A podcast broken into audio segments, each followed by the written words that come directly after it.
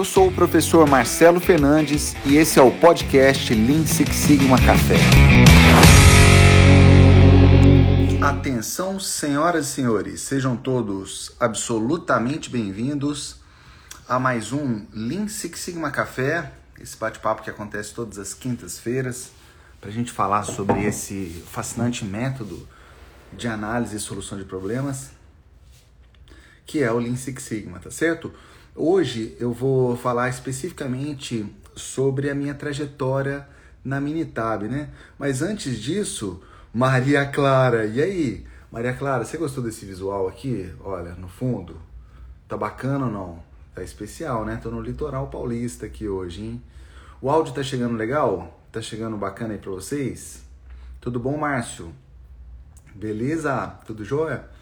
Então, comentar um pouquinho sobre, sobre essa oportunidade incrível que eu estou tendo desde 2019 de trabalhar na Minitab, né? Só dar um pouquinho assim de contexto, né? A Minitab é, é o maior software de estatística, de análise estatística do mundo, né? O software de estatística mais, mais usado no mundo, tanto no ambiente corporativo, né? Nas empresas, como, como no ambiente acadêmico também.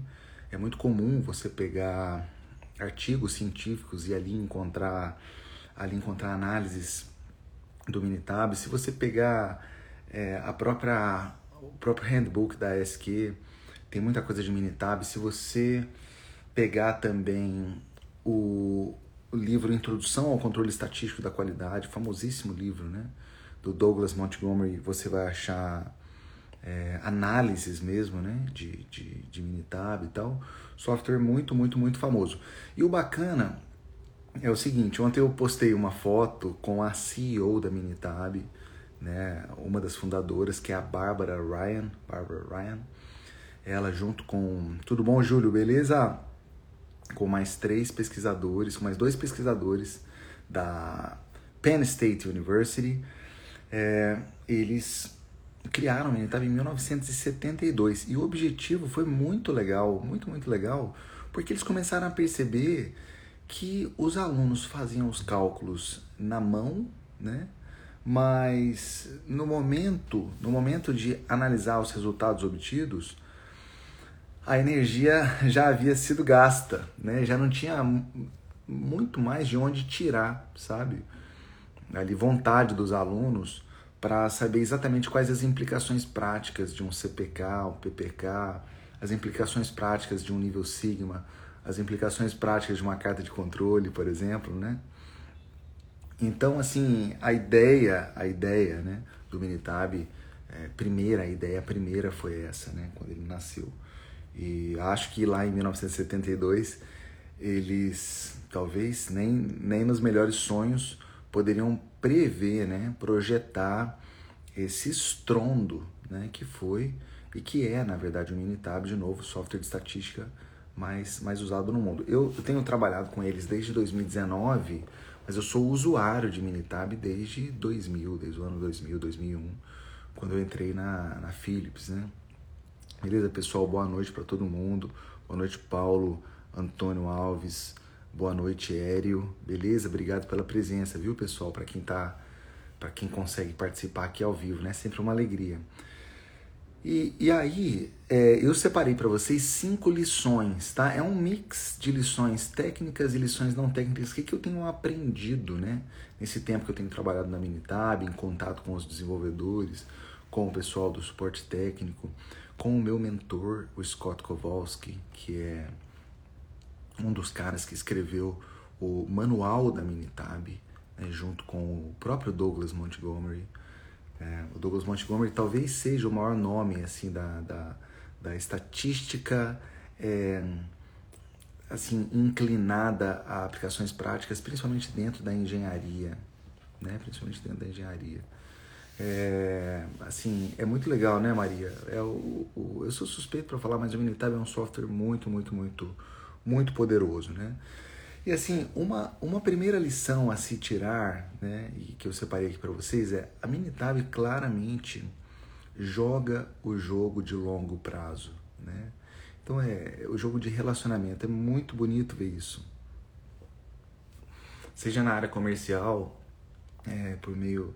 Eu tenho mais contato né, com meu querido amigo Osmar Codo, que é um gerente da Minitab para América do Sul, ele é um gerente, é, um executivo né, é, internacional, respeitadíssimo dentro da Minitab. É, e é muito legal ver as abordagens dele assim com os clientes, porque você percebe que é, é, um, é um, um jogo onde ali é, o semear acontece realmente considerando o longo prazo, né, relacionamento duradouro. E isso, assim, é, é muito mais bonito, mas é muito mais difícil, né, ainda mais em tempos aí de tanta volatilidade, tanta incerteza, tanta ambiguidade, tanta complexidade, né? Você jogar o jogo é, de longo prazo e que é também o jogo que eu acredito é, que seja o melhor jogo para MF treinamentos é o que eu faço com os meus alunos, né? Criar realmente alianças de modo a promover transformação verdadeira na carreira deles, para que, é, acima de tudo, isso tenha um sentido no, no mundo, né? assim como profissional, como atividade laboral mesmo. É, e aí, naturalmente, você tem ali a, né, a criação de laços de modo a sua relação perdurar, né? Eu tenho alunos que se vocês olharem lá no LinkedIn, eu acho que é possível ver quando que a conexão foi iniciada. Eu tenho alunos que eu mantenho contato muito, muito, muito próximo, é, desde o primeiro, que aconteceu cinco anos atrás, que aconteceu dez anos atrás. Tem alunos onde o primeiro contato aconteceu 15 anos atrás, né?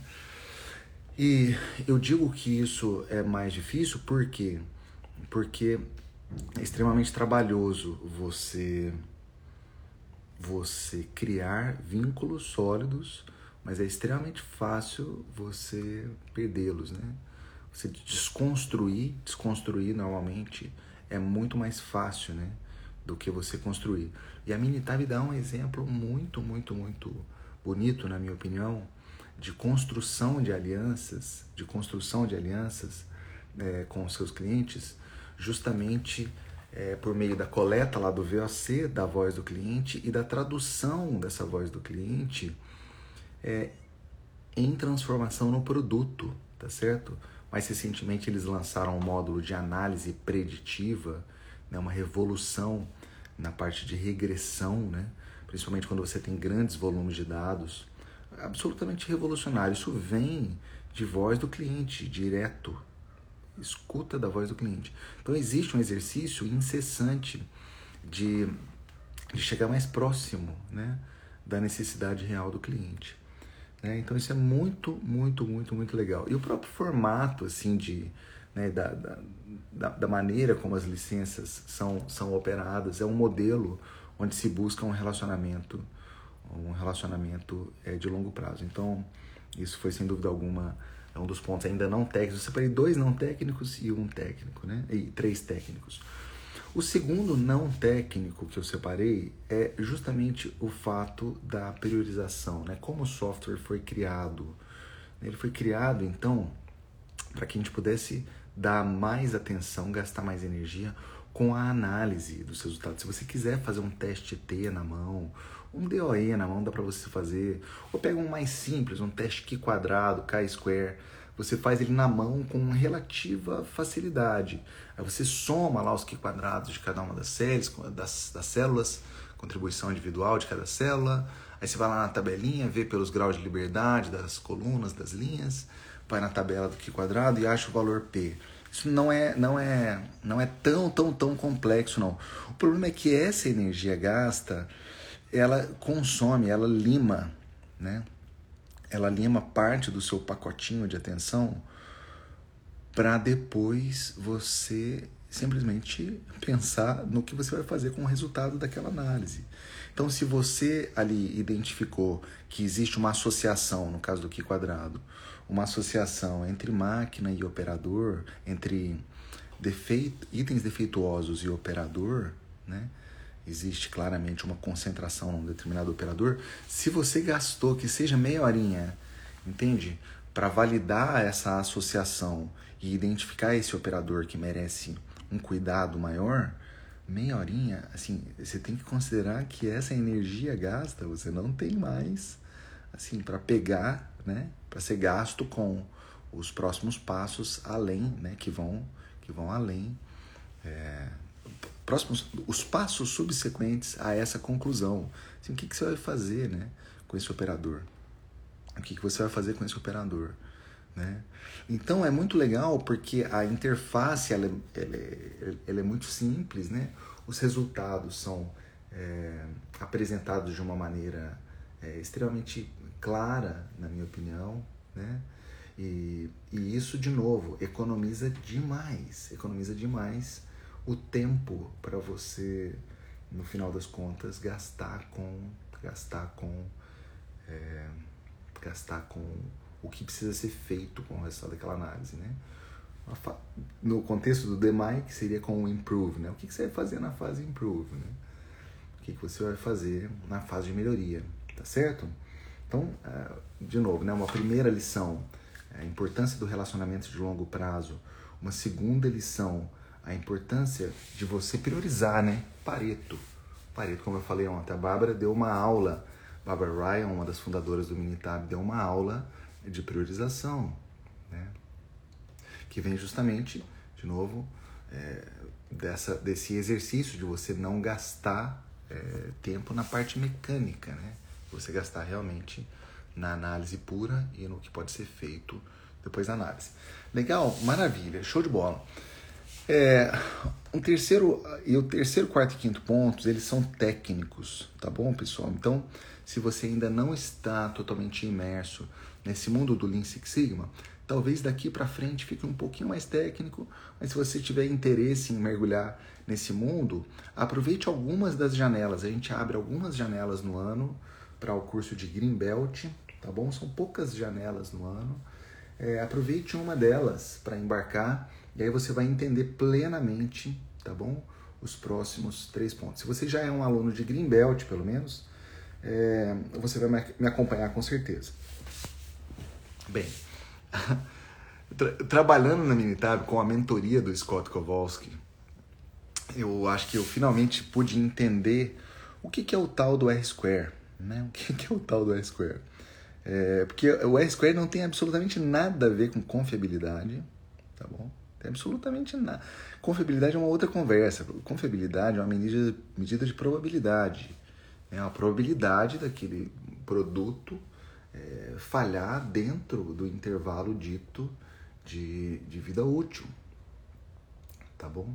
Então, assim, a, a confiabilidade em um carro que já rodou 300 mil quilômetros, ela é diferente de um carro que rodou 30 mil quilômetros, certo? Ô Maria, obrigado, viu? É verdade, a gente vai ter uma turma de White em janeiro, né? Os dias 10, 11, 12 e 13, o White é gratuito. E sempre no final do White, no White a gente abre para o Greenbelt, tá? O Greenbelt vem com o Yellow integrado. Tá joia? Maravilha. Obrigado, viu, Maria? Obrigado de coração. Maria é Greenbelt, fera, fera. Maria Clara. E super assídua aqui nas lives, né? Então, é, o E-Square ele não tem nada a ver com confiabilidade. O E-Square é muito, muito, muito usado. Tá? Esse R é o coeficiente de Pearson, é o coeficiente de Pearson, coeficiente de correlação de Pearson. Então, por exemplo, eu adoro, eu adoro, quando eu faço essas viagens, eu tenho que tomar um cuidado muito grande, porque eu tendo a fazer menos exercício físico e a comer muito mais, né? Comer muito mais. Então, eu acabei, assim, agora, há pouco tempo, de mandar um brigadeiro de panela, sabe? Brigadeiro de panela num restaurante e aquele que cada, cada colherada é uma lágrima de emoção, sabe? Coisa maravilhosa, coisa absolutamente maravilhosa, absolutamente emocionante, né? Então vamos ver se vamos ver se faz sentido o que eu vou falar aqui. Se eu considerar uma variável como sendo o brigadeiro de panela, né, a quantidade de brigadeiro ali de panela que eu estou comendo, é, e uma outra variável, a condição da minha coluna lombar, porque eu, eu não posso ganhar muito, muito peso, entre outras razões, por conta da minha coluna lombar. É, por conta da minha lombar, tá bom? A coluna na, na região lombar. É, eu adoro jogar futebol e tal, então tem que ter um trade-off aí bem clarinho, bem clarinho, tem que tomar um cuidado danado. Tomar um cuidado danado. E aí, vamos lá. Quanto mais brigadeiro eu como, quanto maior a quantidade de brigadeiro, maior a minha felicidade. É incrível, incrível. Uma colherada, as cores já mudam. Segunda colherada, já começo a escutar música que talvez ela nem exista. Terceira colherada, eu já quero abrir um mini tab para rodar um projeto ali mesmo no restaurante. Quarta colherada, eu preciso do meu violão, entende ou não? E assim vai. Então, a felicidade, ela se comporta né, em função da quantidade de brigadeiros que eu tô comendo, de brigadeiro de panela que eu tô comendo. Existe uma relação de proporcionalidade direta, né? E eu posso, provavelmente, argumentar que existe uma correlação direta e positiva. Aí nessa eu calculo meu famosíssimo R, R, meu coeficiente de Pearson, que varia de menos 1 até 1, onde o 1 é correlação positiva perfeita, tá bom? Correlação positiva perfeita. Show de bola, maravilha. Então, provavelmente aqui a gente vai ter algo bem próximo de 1. É, só que quanto mais brigadeiro eu como, né? Quanto mais brigadeiro eu como, pior a condição da no, no médio longo prazo da minha da minha lombar, da minha lombar, porque aí existe a tal da da, da, né, do, da região abdominal, da. Como é que é meu? Da. Aquela massa, né? Adiposa, não é isso? Então, existe essa luta, não é isso? Existe essa luta. Então, quanto maior a quantidade de brigadeiro, provavelmente, de forma geral, é menor a minha a saúde, de, de maneira geral, né? Menor a minha saúde, a minha condição como atleta, a minha condição como, como jogador de futebol amador. Então aqui muito provavelmente eu tenho um R tendendo a menos 1. Quanto maior a quantidade de brigadeiro de panela ingerido, pior será a minha a minha a condição da minha coluna né, na região lombar. Então, correlação negativa. Quando um cresce, o outro diminui. Se eu pegar esse R, esse R e elevar ao quadrado, eu tenho o R square. E o que, que o R square nos dá no final das contas? O R square, na verdade, ele indica o percentual, o percentual, porque o R squared vai de 0 a 1 ou de 0 a 100%, se você preferir. Ele indica um percentual da variação em Y. Quando eu olhar lá a minha base de dados, eu vou ver diferentes valores de felicidade, diferentes valores de felicidade, né? E eu vou ver também diferentes valores de quantidade de brigadeiro ingerido. Um dia eu ingeri é, um quarto de, da panelinha do brigadeiro, minha felicidade de 0 a 10 foi 2. Outro dia, metade da panelinha, minha felicidade foi 5. Outro dia, 3 quartos, minha felicidade foi 7. Outro dia, é, uma panelinha inteira, a felicidade foi 1, um, foi, foi 10, né? Então, assim, o Y varia, felicidade, e o X, volume de brigadeiro, varia também. Quanto por cento dessa variabilidade do Y, né, que é explicada pela variação de X? Né? Quanto por cento da variação de Y é explicada pela variação de X? Então isso é muito legal, né? Isso é muito legal, porque todos os modelos são ruins, alguns são úteis não é isso? George Box.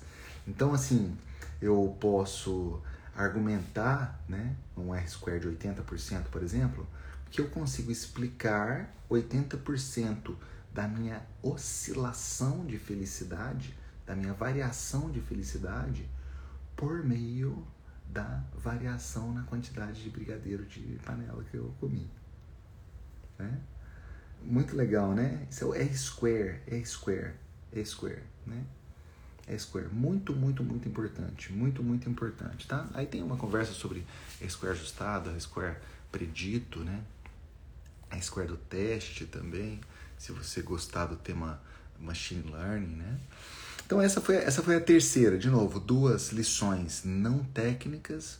Essa terceira lição mais técnica, a quarta lição mais técnica é assim, eu vou direto na bola, vou direto na bola não dá para brincar com a distribuição de probabilidade quando a gente está rodando um estudo de capacidade. Espaço zero. Espaço zero. Flexibilidade zero. Você só vai conduzir uma análise de capacidade para dados normais se os seus dados forem normais. Simples assim. Eu vou falar de novo. Você só vai conduzir uma análise de capacidade para dados normais, com PPK, mas também CPK nível sigma, se os seus dados se comportarem segundo uma normal. Então, além de checar a estabilidade, você tem que conduzir um teste de normalidade, né? Esperando ali que o Anderson Darling vai dar baixo, o valor P vai dar alto, maior que 0,05.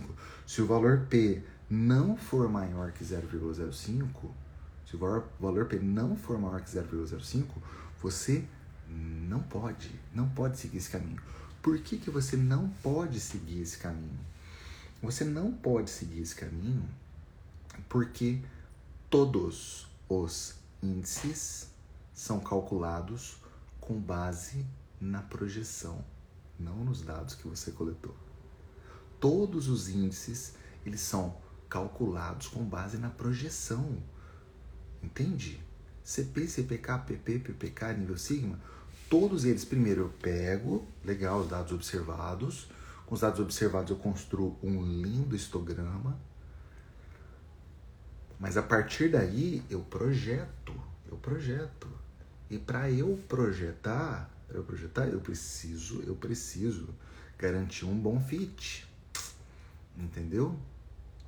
Porque, de novo, o CP, CPK, PP, PPK e nível sigma, eles serão calculados com base nessa projeção, não nos dados observados. Não nos dados observados, tá? Então, de novo, se você é novo aqui no canal, é, essa conversa talvez seja um pouquinho mais técnica. Se você já é Greenbelt, você tem que estar tá entendendo o que eu estou falando, né? Se você já é Greenbelt, você tem que estar tá entendendo o que eu estou falando, tá certo? Se você não é Greenbelt, tiver a vontade de entrar em alguma turma, é só buscar ali alguma turma de white gratuita, que sempre no final a gente abre para o green, tá? Vai ter uma agora dia 10 de janeiro, começando dia 10 de janeiro, tá? Então vamos lá, rapidão. Primeira, primeira lição, a trabalhando na Minitab, a importância do relacionamento de longo prazo, né, de construir alianças fortes, né, pontes sólidas, tá certo? Segundo, segunda lição, a importância de você é priorizar, né? De você priorizar com base na voz do cliente. Terceira lição, lição mais técnica, R-Square, né? R-Square. Tá acontecendo um negócio muito engraçado, eu já dei umas 4, 5 engasgadas aqui, né? Eu tô no meio da gravação do Greenbelt em inglês, né? A gente tem tido muito, muito, muito... A gente tem tido muito aluno, hoje, dos mais de 2 mil Greenbelts ativos na MF, é, tem ali já perto de 3%, é muita coisa, que são é, alunos que não falam a língua portuguesa. E eles estão vindo fazer o curso em português, né? o que para mim é motivo de muita alegria, é uma honra, né? Então tem venezuelano, tem colombiano, é, e, e, e, tem muito brasileiro fora, muito brasileiro fora do, do país é, fazendo curso e aí às vezes comenta no, no, no, trabalho e tudo mais. E aí tem tido uma, uma demanda absurda, absurda, absurda mesmo, por, pelo Greenbelt inglês. Eu tô no meio da gravação, né? No meio da gravação. Já tem mais de 80% gravado. E a primeira turma vai acontecer no mês que vem. Greenbelt inglês. É, e aí é um barato, porque aí eu tenho que colocar o meu The Books on the Table pra rodar, hein? The Books on the Table, Standard Deviation. Hello, everybody. Good morning, good afternoon. Não, não é, não, é, não é tão zoado assim, não. Não é tão zoado assim, não. Mas não é igual americano também, não, tá? É igual americano, não. Mas o que que acontece? Quando eu faço alguma viagem, fico muito tempo fora, igual fiquei dois meses é, usando mais o, mais o inglês, o meu inglês não melhora e o meu português piora. Negócio interessante. É, o inglêsão não melhora não. E, e, e, o português fica dando, e o português fica dando na trave. É a mais pura palhaçada, né? Mais pura palhaçada. Então, é, R square, R square, importantíssimo. Quarto, na análise de capacidade, no estudo de capacidade, Você não tem espaço, não tem espaço para brincar com a projeção. Então você precisa entender qual é a distribuição de probabilidade que está associada aos seus dados, tá bom? E assim, a quinta e última lição aprendida, né, trabalhando na Minitab, é, tem a ver com a importância. O termo é data manipulation, mas a manipulação pode soar né, de uma maneira estranha, né? Então, o tratamento de dados, né? Porque para dar os cursos oficiais da Minitab, eu tive que passar por um processo de certificação, tive que dar aula de Minitab para os gurus da Minitab, e aí eles vão te corrigindo, vão falando, isso aqui não é desse jeito, isso aqui tá legal, isso aqui tá bacana, isso aqui não tá legal. E e assim, eu fiquei impressionado. Como assim, no curso oficial da Minitab são quatro dias, né? No primeiro dia, você tem quase que metade do primeiro dia só sobre tratamento de dados e análises gráficas preliminares, né? Então, tratamento de dados do tipo é, limpeza mesmo, né? Você fatiar, segmentar, né? A importância da estratificação. Você tem cinco máquinas, talvez você queira focar em uma ou poucas máquinas, ao invés de colocar tudo no mesmo balaio e simplesmente conduzir como se fosse um liquidificador, né? A importância de você segmentar os dados, eu achei isso assim um barato. Tem, tem, tem, é muito tempo gasto, sabe, nos cursos da, da Minitab com isso. E o segundo, com, é, com ferramentas simples, extremamente simples, ferramentas gráficas simples, como gráficos de séries temporais e boxplot. Assim, importância, né? a importância de você simplesmente plotar os dados ao longo do tempo e ali usar aquela função brush né, para entender os extremos. Ali também observar mudanças de nível, né, shift, process shift. É, observar também tendência né, de subida, de descida, ou o famosíssimo dente de serra. Né? As quatro primeiras, a gente está inclinado aqui, as quatro primeiras regrinhas eh, para os testes das cartas de controle, mas sem ainda falar de carta de controle, sem ainda falar de limite inferior, limite superior, simplesmente plotando os dados ao longo do tempo, sabe? Uma análise gráfica simples, extremamente simples. E é, temporais e o box plot do tipo múltiplo também com essa ideia de segmentação, né? De segmentação, essa semana é, rolou um bate-papo muito legal com um aluno de Black que faz consultoria em negócios locais, sabe? O Brunão, meu querido amigo Bruno. É, sobre um trabalho de consultoria. A gente ficou, ficamos um bom tempo, assim, quase duas horas é, desenhando, uma, desenhando uma estratégia e tal, que, que funcionou muito legal para eles. É, deixa eu ver quanto que eu posso abrir aqui, né? De maneira geral, acho que, acho que não tem problema não, né? Uma, uma, uma grande empresa, uma grande empresa é, que faz que faz estofados, né? Faz móveis de maneira geral, móveis de maneira geral, né? Móveis de maneira geral. E assim, a gente conversou muito sobre segmentação, a importância da segmentação, né? Da estratificação. Então você tem uma etapa, você tem um gargalo, por exemplo, na etapa de costura, né? Você pega um, sei lá, um móvel como esse daqui, é, a, a, simples costura ali do sofá, né? Se você tem um gargalo nessa etapa, assim, é, uma das primeiras perguntas é quantas máquinas você tem nessa etapa, antes, antes ainda de conversar sobre tempo de ciclo, tempo de ciclo das demais etapas, balanceamento de linha, antes disso, é, você tem quantas, né, quantas máquinas, você tem quantas pessoas, e aí tinha 20 pessoas, tinha 20 pessoas que fazem, entende ou não? Chegou ali uma demanda chegou uma demanda para fazer uma determinada costura de uma parte do sofá, né? Do encosto, sei lá, do encosto ali da, da, da, da lateral direita, né? Assim, é, é, uma, é uma boa pergunta, né? Se isso pode cair na mão de 20 pessoas diferentes, é muito importante saber o tempo de ciclo por pessoa. Muito, muito importante. Ou fazer um OLE por pessoa, por pessoa, saber dar um time por pessoa, né? Saber aderência ao padrão, ao tempo de ciclo padrão por pessoa, saber retrabalho por pessoa, saber scrap por pessoa. Não é para sair metralhando não, pessoal. Não é para sair metralhando não, tá? É, é, porque realmente você operar nos extremos, né? O, o bright spot, né? Aquele, aquele ponto mais brilhante, né? O seu top performer Né? Você tem o, o high performer, você tem o top performer, o cara que é mais bacana das 20 pessoas, quem é o mais bacaninha, né? em termos de, de tempo de ciclo, né? E precisa entender, precisa ser estudado, porque muitas vezes dá para você multiplicar o que essa pessoa está fazendo para os outros 19. E você tem na outra ponta, né, esse termo é até um pouco esquisito, que é o top offender, né? Assim, o, né, o mais o, o mais problemático e tal, né? Ou o indivíduo de repente que que não está desempenhando é, tão legal. Isso precisa ser entendido, precisa ser isso. Sabe, você não pode simplesmente olhar para aquelas 20 pessoas e falar assim, é, são 20 maquininhas que operam com o mesmo tempo de ciclo. Isso é isso, isso não é simplificar. É, simples é diferente do simplista. Isso é uma, essa é uma visão grosseira. Você está perdendo granularidade. Né? Você perde granularidade e você perde poder de análise. Perdeu o poder de análise, você perde poder de tomada de ação corretiva, certo? Então, uma simples segmentação é uma das sete ferramentas básicas da qualidade, né, propostas lá na década de 60 pelo Kaoru Ishikawa, né? É uma das sete ferramentas básicas, estratificação, segmentação, poderosíssima.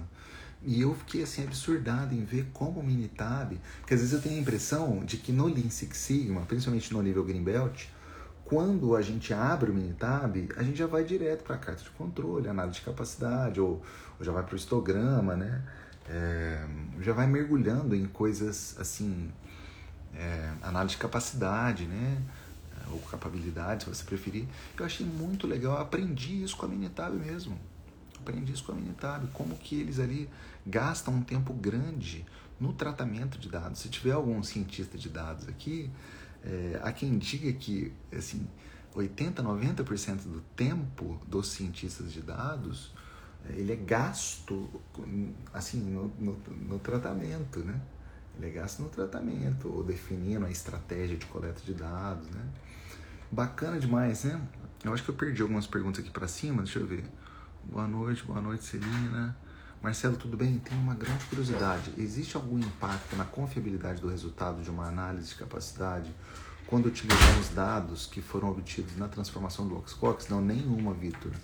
Tá? O box, a transformação do Boxcox é um recurso muito legal e, essa, e, e esse recurso ele não, o Boxcox ele não converge tanto, tá, Victor? A Johnson converge mais. O problema da Johnson é que você vai ter sempre o seu processo centrado em zero, e isso pode ser problema para explicar para sua audiência, porque imagina que você tem diâmetro, né? Você está medindo, você tem um, um conjunto de dados de diâmetro, e aí você plota lá a sua análise de capacidade, por exemplo, e aí tem diâmetros negativos. Até você explicar que foi feita uma transformação por meio de um, de um modelo matemático, usando log e tal, dependendo da audiência, ali você já perde, cara.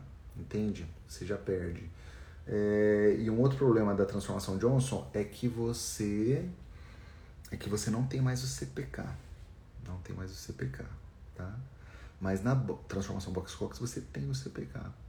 Então, tanto para a carta de controle, na carta IAM ou IMR, é, você pode e deve usar quando os dados não forem normais, e mesma coisa para análise de capacidade, tá? Só lembrar que transformação vem depois de três coisas. Primeiro, se seus dados não forem normais, checa o seu sistema de medição. Segundo, checa a segmentação, a estratificação, vê se você não está colocando várias frutas no mesmo pote. E aí você faz uma análise para maçã, outra para banana, outra para laranja, tá bom? E o terceiro é identificação individual de distribuição, tá? Stat, ferramentas da qualidade, ferramentas da qualidade, é, identificação individual. Vê lá, não é normal, qual que é? Exponencial, é log normal, é Weibull, entendeu? Porque se você conseguir identificar a distribuição, você roda a análise de capacidade específica para aquela distribuição tá? Então, você venceu a análise de sistema de medição, venceu segmentação, venceu identificação, distribuição individual, é, aí você vai para as transformações, né? E a primeira é Boxcox, né? A Boxcox ela é menos agressiva, né? Você vai atrás de um lambda ou você indica um lambda, né? Ou pede para o Minitab achar o lambda para você. A Johnson na sequência é um pouco mais agressiva e por fim, por fim, se não der, você pode rodar uma macro no Minitab, que é uma macro de análise de capacidade não paramétrica, CNPK, que, que é bem legal também, tá bom? Beleza? Me avisei se fez sentido. Legal, pessoal. Então vamos fazer uma recapitulação rapidinha aqui, olha, das cinco lições. Eu tenho tido a honra de trabalhar na Minitab desde 2019. Tem sido um barato. Eu postei ontem a foto lá com a Bárbara Ryan, CEO. Mas além da Bárbara, eu nunca imaginei um dia poder conversar com o Scott Kowalski, que é o cara que, que escreveu né, o manual da Minitab, os manuais da Minitab, junto com Douglas Montgomery. E não só ter ele como mentor, mas também é, ter sido treinado por ele, né, ter sido certificado por ele é, e ter contato com toda a equipe de desenvolvimento da Minitab, com os feras, os gurus da Minitab. Né. Tive a chance de ir em State College, né, na matriz da Minitab, conhecer as instalações, conversar com a galera. Recentemente apresentei no Congresso Six Sigma Brasil pela Minitab, junto com meu querido irmão e amigo Osmar Codo, né, que é o, o gerente é, executivo da Minitab para América para América Latina, né? Fera, fera, fera. E aí eu separei cinco lições, né? Cinco lições é, aprendidas nesses quase já já três anos trabalhando trabalhando na Minitab. A primeira é a importância de você criar relacionamentos de longo prazo em tempos de tanta volatilidade, né? Incerteza, complexidade e ambiguidade. Segundo, a importância de você priorizar assim as alterações, as melhorias no, seus, no seu produto, nos seus produtos e serviços, com base realmente na voz do cliente. Né? Terceiro, finalmente entender o que é o R-Square. O R-Square não é, é, ele não é confiabilidade, tá certo? Ele não tem a ver com confiança, também com intervalo de confiança. É, o R-Square, ele realmente é o percentual da variação de Y, que é explicada pela variação em X, né? Quarto ponto, importantíssimo, numa análise de capacidade, numa análise de capacidade, não tem espaço para brincar com a distribuição normal ou com qualquer outra distribuição. Não é simplesmente lá no caminho está, tiver a mesma qualidade, análise de capacidade normal. Não é, não é. Você só pode fazer isso se o processo for estável e passar no teste de normalidade. O Anderson Darling é baixo e o valor PD é maior que 0,05. Só nesse caso que você usa esse caminho. Se não, você tem que analisar o sistema de medição, ou fazer a segmentação, ou é, avaliar a distribuição individual, ou box Cox, transformação box Cox ou Johnson, ou fazer análise de capacidade não paramétrica, né? E aí como quinto ponto, assim, que foi também sensacional, a importância de é coisa simples, o tratamento de dados, né? Você tratar, receber os dados, não é simplesmente jogar no liquidificador, né? você receber os dados, você precisa você precisa é, tratá-los, né? Os dados precisam ser tratados, tá bom? E o que, que significa isso? Muitas vezes segmentar, muitas vezes limpar, né? E limpar não é tirar a informação relevante indesejada, não. Não é isso não. Não é isso não, tá? É realmente limpar no sentido de segmentação, de estratificar, tá bom? De estratificar e a importância de ferramentas gráficas simples como um gráfico de séries temporais, como um gráfico de boxplot, tá bom? Pessoal, espero que vocês tenham gostado desse bate-papo. Obrigado para quem conseguiu participar aqui ao vivo, né, desse nosso Lean Six Sigma Café. É, deixar um abração também para quem está assistindo isso no YouTube ou para quem está escutando no podcast. Valeu, sigamos juntos e um abração muito grande.